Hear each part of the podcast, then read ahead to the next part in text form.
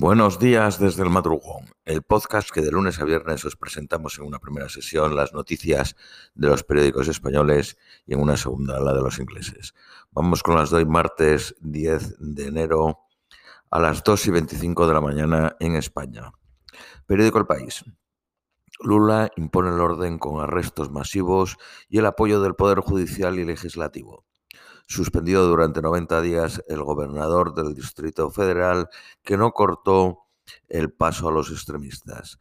El presidente se ve con los jefes del Poder Legislativo y Judicial, con el ministro de Defensa, los jefes de las Fuerzas Armadas y los gobernadores detenidos más de 1.200 bolsonaristas en el desalojo del campamento golpista de Brasilia.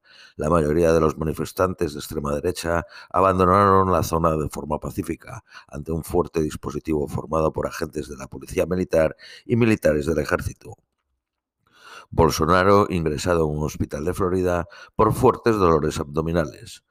El presidente de Chile y de Colombia condenan el intento de un golpe de extrema derecha en Brasil los mandatarios eh, presionan en Santiago la convocatoria de una reunión extraordinaria de la Organización de Estados Americanos para que toda la región se pronuncie sobre el ataque. La Unión Europea y Reino Unido anuncian el primer avance en meses en las negociaciones sobre Irlanda del Norte. Hungría se queda fuera del programa Erasmus por sus vulneraciones del Estado de Derecho. El primer ministro británico se habían a negociar subidas salariales con médicos y enfermeros para frenar la ola de huelgas en el Reino Unido. El gobierno de Dina Boluarte en Perú prohíbe el ingreso de Evo Morales a Perú y la culpa de la crisis. Irán sentencia al futbolista Zadani a 26 años de cárcel y acumula ya 16 condenas a muerte por las protestas.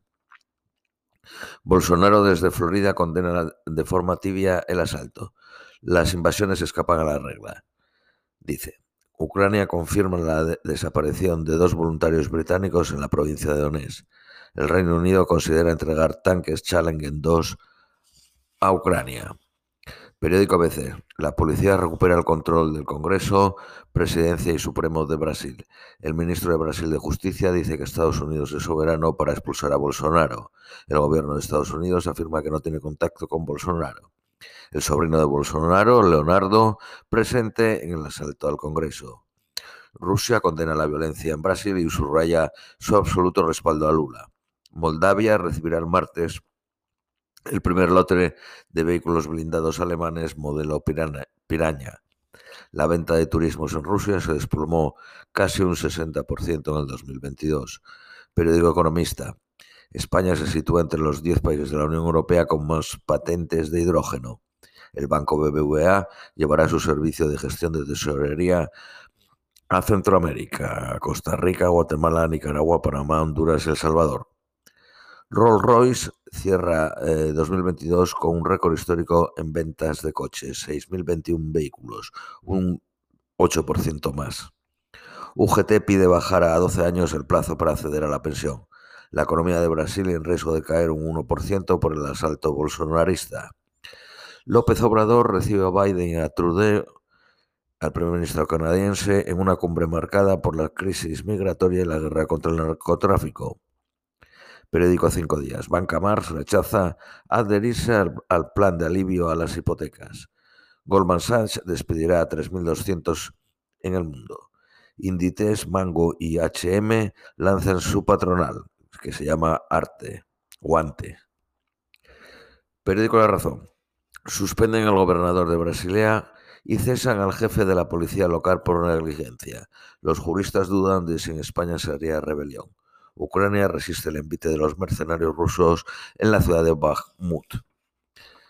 Vamos con las noticias nacionales españolas. Periódico ABC, Griñán a un paso de eludir la presión con el aval de la médico forense que considera que no es conveniente al precisar radioterapia y un tratamiento hormonal. La audiencia de Sevilla tendrá que decidir después de escuchar a la Fiscalía y al Partido Popular como acusación particular.